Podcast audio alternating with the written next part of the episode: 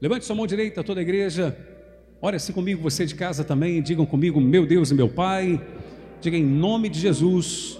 Fala comigo, Senhor, nessa noite, desperta minha fé. Amém. Graças a Deus. Abra sua Bíblia em Hebreus, capítulo 11. Quero mostrar uma coisa para você simples, mas que vai te ajudar. Quem deseja ver o sobrenatural de Deus na sua vida, diga eu bem forte. Vou perguntar novamente: quem deseja ver o sobrenatural de Deus na sua vida? Então você, e você de casa também, você tem que prestar muita atenção. Peço até você que está acompanhando pelas redes sociais, pelo Instagram, pelo Facebook, o canal do YouTube, pois estamos simultaneamente nas três plataformas.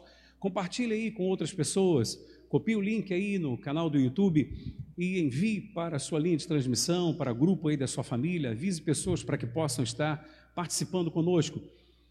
A mensagem de hoje, ouça, eu quero é, orientar você a respeito de algumas coisas que de repente você já ouviu falar, mas que nunca é demais e você vai precisar sempre ouvir falar. Eu quero mostrar para você quando nós iremos experimentar realmente o sobrenatural de Deus na nossa vida. Está escrito assim: ora, a fé é a certeza de coisas que se esperam e a convicção de fatos que se não veem. Fé é certeza do que se espera, convicção de fatos que não se veem. Pois pela fé os antigos obtiveram bom testemunho. Versículo 3 agora. Pela fé entendemos que foi o universo formado pelo que, igreja? Pela palavra de Deus. Eu pergunto e você responde. O universo foi formado pelo quê? Pela palavra de Deus. De maneira que o visível veio a existir das coisas que não aparecem. Ou seja, não existiam, mas passaram a existir. E as coisas passaram a existir simplesmente com o poder do quê? Vamos lá, participa comigo. Da palavra que saía da boca de quem? De Deus. Pode fechar sua Bíblia momentaneamente. Fixem os olhos aqui em mim, por favor. Coloque muita atenção. Muita atenção mesmo. Eu quero mostrar para você o poder que há nas suas palavras o poder que há na palavra. Mas eu queria que todos colocassem muita atenção mesmo no que eu vou dizer para você. Você de casa também, não deixe nada distrair você. Não deixe nada distrair você. Por favor. Eu não sei se você sabe, mas houve um cientista em Yokohama, na Universidade de Yokohama,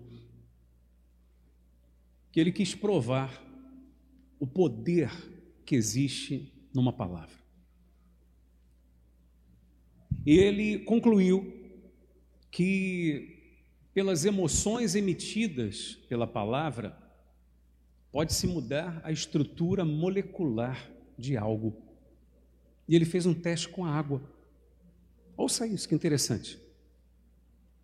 Ele concluiu que, pelas emoções emitidas pelas palavras, você entende quando eu falo emoções emitidas pela palavra? Se você fala palavras ruins, as emoções são o quê? São ruins. Se você fala palavras boas, as emoções são boas. Né? Ele concluiu que pode-se mudar a estrutura molecular da água. Como é que ele fez o experimento? Ele congelou água e com o super microscópio ele ficou observando a reação da água quando ele liberava palavras pesadas, palavras ruins, palavras negativas, somente carregadas de emoções negativas. Ele percebeu que o que acontecia era que os cristais de gelo eles se apresentavam disformes e escurecidos. E na mesma quantidade d'água que estava congelada, ele começou a emitir palavras boas, carregadas de emoções boas. E pelo microscópio, ele, microscópio, perdão, ele percebeu que os cristais de gelo estavam belos e firmes, diferentes de quando ele agia de forma oposta. Entende o que eu estou dizendo? Então ele percebeu que a estrutura molecular da água poderia se mudar com o poder da palavra, só palavra. Aí você vai dizer, bicho, só está falando isso para quê? Isso não está na Bíblia, meu amado. Se uma palavra carregada de emoção, ela pode mudar a estrutura molecular de um ser que não é vivo, imagine o que não é capaz de fazer comigo, com você. Entende o que eu estou dizendo? Imagine o que não é capaz de fazer dentro de mim e dentro de você uma palavra. Imagine o poder que não há nas palavras que nós liberamos tanto para nós mesmos como para outras pessoas. Está claro o que eu estou dizendo, não? Por que, que o senhor está falando isso, bispo? Vigia com as palavras que você libera. Cuidado com as palavras que você fala. Cuidado. Quantas não são as pessoas que vivem reclamando, resmungando o dia inteiro, parece que tornou-se até um vício. Volta e meia confessando palavras de derrota. É, eu acho que eu nunca vou vencer mesmo. Olha, eu nunca vou dar certo mesmo. Olha, nunca consigo mesmo. Olha, tudo que eu faço dá errado mesmo. Aí você conversa com essa pessoa e fala com ela assim: não fala isso, rapaz. Aí a pessoa diz assim: ah, não, falei da boca para fora, só quero dizer uma coisa para você. O seu cérebro, aí me refiro ao órgão em si, ele não sabe quando você está falando verdade ou mentira. Ele registra aquilo como se fosse verdade. Você está entendendo o que eu estou dizendo? Eu não estou falando a questão cognitiva, tá? Sua inteligência, o seu pensamento, não estou falando disso. Você sabe que você está falando da boca para fora, o seu cérebro não. Ele registra e está lá. Em algum momento aquilo vem à tona.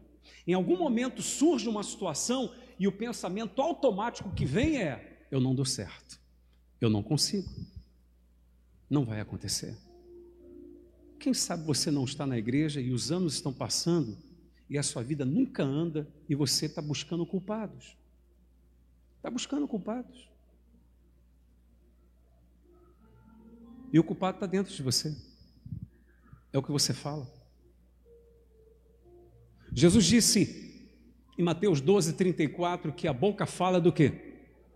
Do que está cheio o coração. Jesus disse que a boca fala do que o coração está cheio. A pergunta é a seguinte: o que eu, Gerson, e você, você de casa, temos colocado dentro da gente? O quê?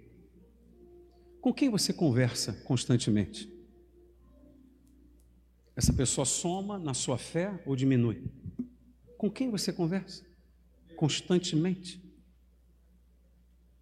Quais as pessoas que você procura cercar-se dela? Quais são os assuntos? O que é falado ali? Quanto tempo você dá para Deus?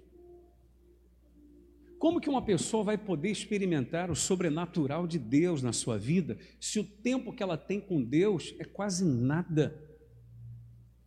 Quase nada. Você sabe que há pessoas que o único tempo que ela tem com Deus é esse aqui, acabou. Acabou aqui a reunião, ou quem está em casa, acabou a reunião, ela vai embora, ela vai fazer outra coisa e esquece tudo que foi falado. Não existe vida com Deus. Não existe um momento em que ela, peraí, isso aqui é um momento que eu vou meditar nas coisas de Deus. Isso aqui é um momento que eu vou conversar com alguém sobre algo de Deus. Isso aqui é um momento em que eu vou ler algo que vai fortalecer a minha fé. Então ela vai se enchendo de informações desse mundo. Não estou falando nem de coisas pecaminosas, não. Estou falando de informações negativas mesmo. São programações que ela assiste, quer pela internet, quer pela televisão, coisas que ela lê, que ela vai colocando para dentro dela, coisas que hoje, de repente, ela diz assim: Não, mas eu não acredito nisso. Como eu disse para você, o cérebro não sabe se aquilo é verdade ou não, mas você está colocando para dentro de você. Uma hora você vai precisar do que está guardado do que está armazenado dentro de você. O que, que você está enchendo o seu ser? De coisas positivas ou negativas? De palavras de vida ou palavras de morte? Porque Jesus que está dizendo, você vai falar do que a boca estiver cheio. A boca fala do que o coração estiver cheio.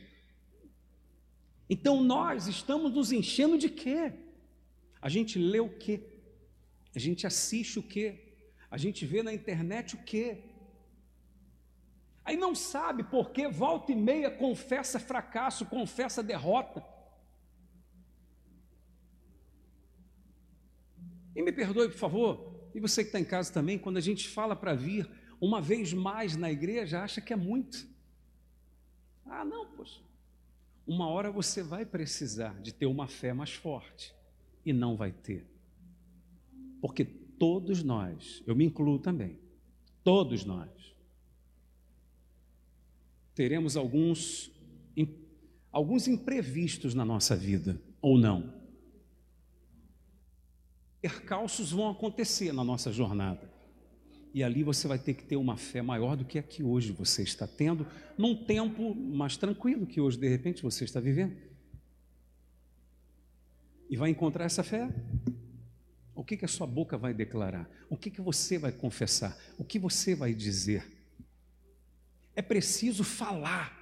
Ei, é preciso falar. Eu estou falando de palavra. Isso é tão importante que Jesus disse assim: se alguém disser a este monte, ergue-te, lança-te no mar, e não duvidar no seu coração, mas crer que se fará o que diz, assim será com ele. Duas vezes ele está falando no mesmo episódio que é preciso falar, é preciso dizer. Não é só pensar, não é só desejar, é preciso que a igreja falar. Se alguém disser quando ele fala para alguém falar com um monte, ergue-te, lance-te no mar, não é para você sair daqui da igreja. Ó, bicho, tem um monte lá perto de casa que eu não gosto daquele monte na frente, não. É hoje mesmo que ele vai sair de lá. Não, não é isso. Jesus fala de um monte para caracterizar que, enfim, para a fé não tem nada que seja impossível. Amém? Todas as coisas são possíveis se você declarar crendo, se você declarar confiando e, sobretudo, se estiver alinhado com a vontade de Deus. Que às vezes a gente determina uma coisa achando que é a vontade de Deus, às vezes não é. E a vontade de Deus às vezes é outra. Mas sempre Deus vai fazer o que é melhor, porque a vontade dele é sempre a melhor. Amém, igreja? Em nome de Jesus. Mas é preciso falar. Como que eu vou falar com um monte de problemas que estão na minha vida, que está na minha vida? Como que eu vou falar com aquilo que tem se levantado contra mim? com fé. Se dentro de mim não está cheio de fé. Você está entendendo?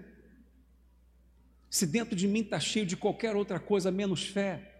Eu estou dizendo para você que é preciso falar, que é preciso dizer. Quando Deus chama Josué, sucessor de Moisés, e diz três vezes para Josué, antes de Josué conquistar a primeira cidade que seria Jericó, humanamente falando, impossível, porque tinha uma muralha intransponível, indestrutível. Deus o chama e diz para ele três vezes: ser forte e corajoso. Ser forte e corajoso. Se você observar, você vai ver que no versículo 7 e 8, quando Deus chama a atenção dele para ser forte e corajoso, Deus continua dizendo assim: Não cesses de falar das coisas que estão nesse livro, das leis de Moisés. Não cesse de quê, igreja? Não cesse de quê? De falar e medita nelas dia e noite.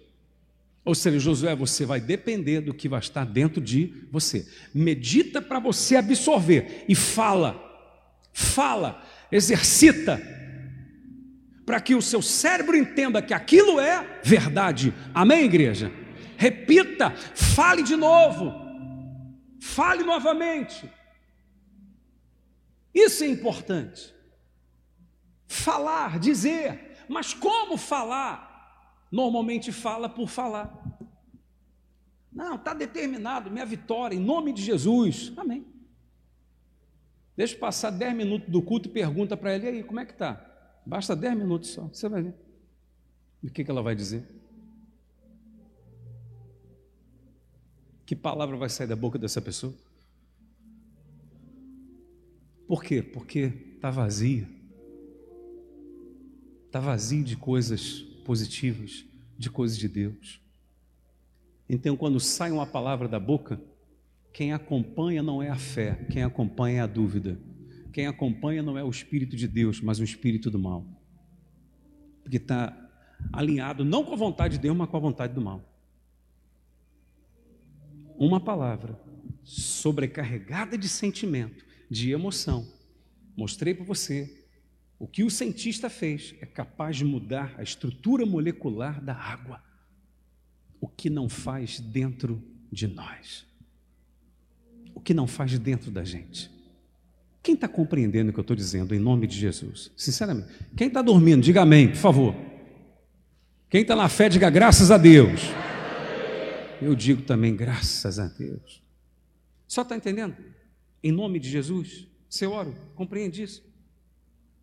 Você de casa, o que, que a gente tem confessado, o que, que a gente tem falado, o que, que sai da nossa boca? Tudo Deus fez com o poder da palavra. Haja isso, haja luz, haja firmamento. Sim ou não? Haja separação das águas. Tudo com o poder da palavra. Só dando uma palavra. Uma palavra. Cuidado com o que você fala, com o que você diz. Cuidado com o que você fala para o seu filho. Cuidado com o que você fala para o seu marido, o que fala para sua esposa, o que fala para pessoas que cercam você. Cuidado com o que você fala. Uma palavra pode trazer vida ou ela pode trazer morte. Não está escrito lá em Provérbios capítulo 18, verso 21? A morte e a vida estão no poder da língua. O que bem a utiliza, come do seu fruto. A morte e a vida estão no poder da palavra. Se a palavra de morte ela vai matar, se a palavra de vida ela vai vivificar. Amém?